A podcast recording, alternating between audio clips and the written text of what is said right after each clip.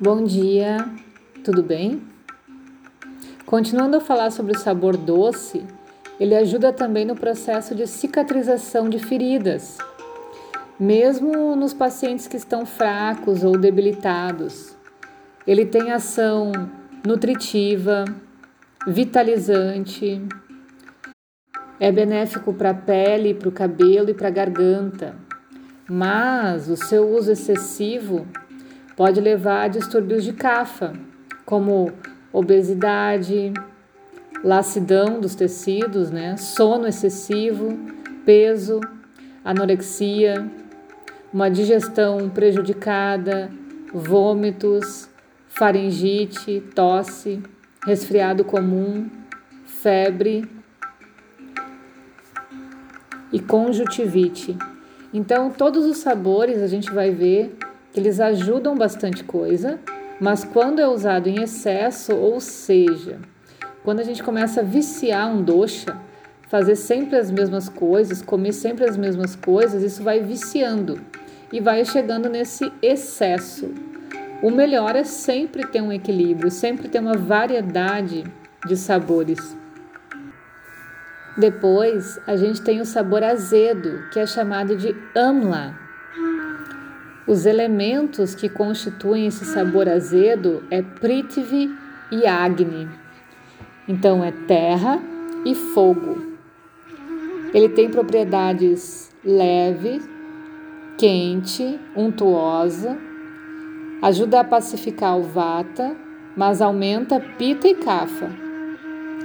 Ele é digestivo, carminativo, ajuda a causar salivação o que favorece na digestão dos alimentos, aumenta o volume e a força do corpo, fornece energia, desperta a mente e os sentidos, traz satisfação, principalmente ao coração, mas o seu uso excessivo causa sensibilização dos dentes, sede, ardor na garganta, tórax e músculos, a flacidez no corpo.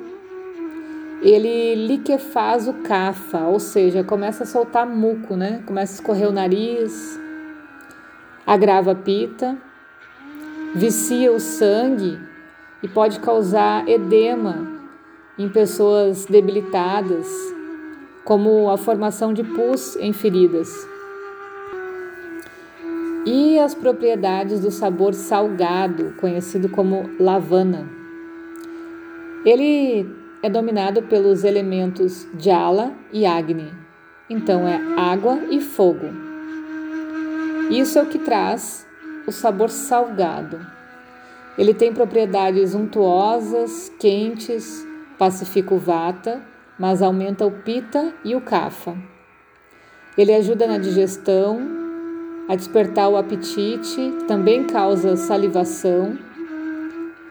Esse sabor liquefaz e ajuda na expectoração.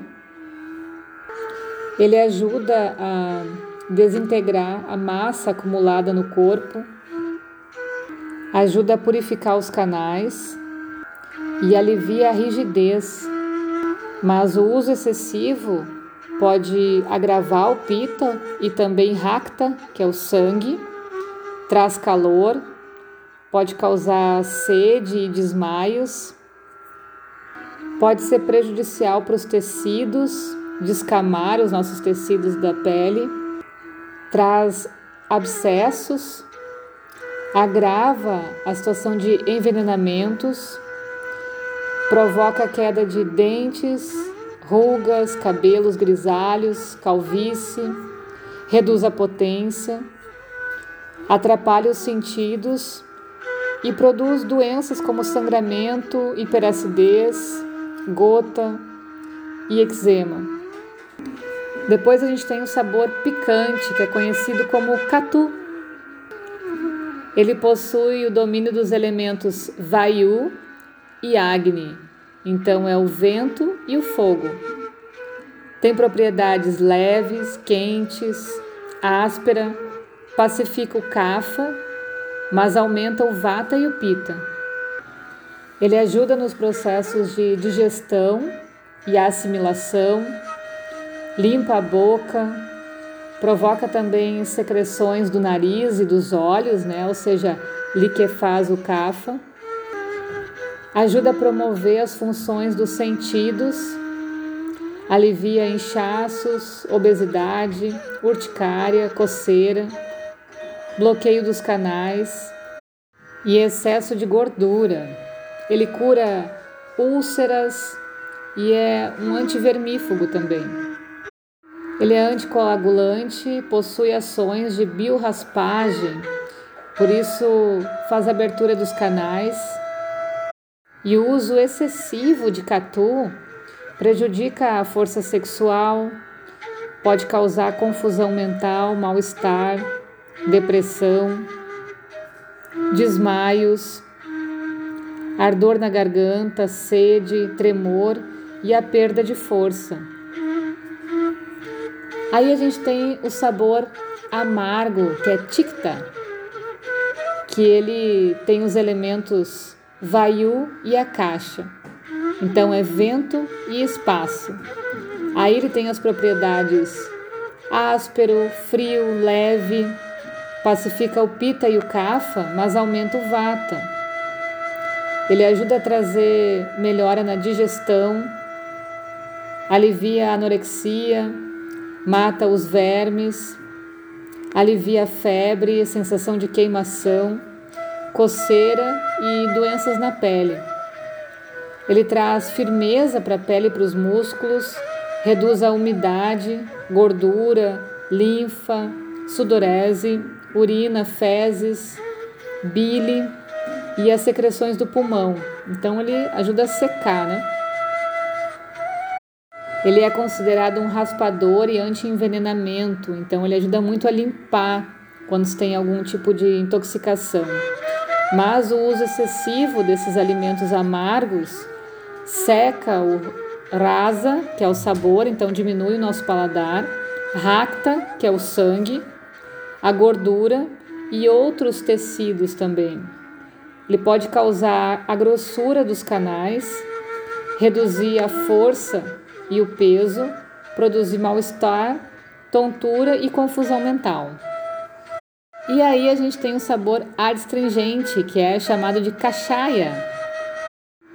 Ele é dominado pelos elementos Vayu e Prithvi, que é o vento e a terra. Tem propriedades ásperas, frio, mais ou menos leve, pacifica o pita, kafa e rakta, que é o sangue, mas ele aumenta o vata. Então ele é considerado um pacificador. Tem esse sabor adstringente que promove a união, como a cicatrização de feridas, absorve os fluidos corporais, mas o uso excessivo de alimentos adstringentes Pode causar secura na boca, dor no peito, flatulência, diminuição da voz, descoloração da pele, emagrecimento, mal-estar, sede, rigidez e impotência. Ele retarda o movimento dos canais e resulta na supressão de flatos, urina, fezes e sêmen. Então a gente pode ficar constipado. Certo? Então por hoje é isso. Um bom dia para todo mundo e beijo!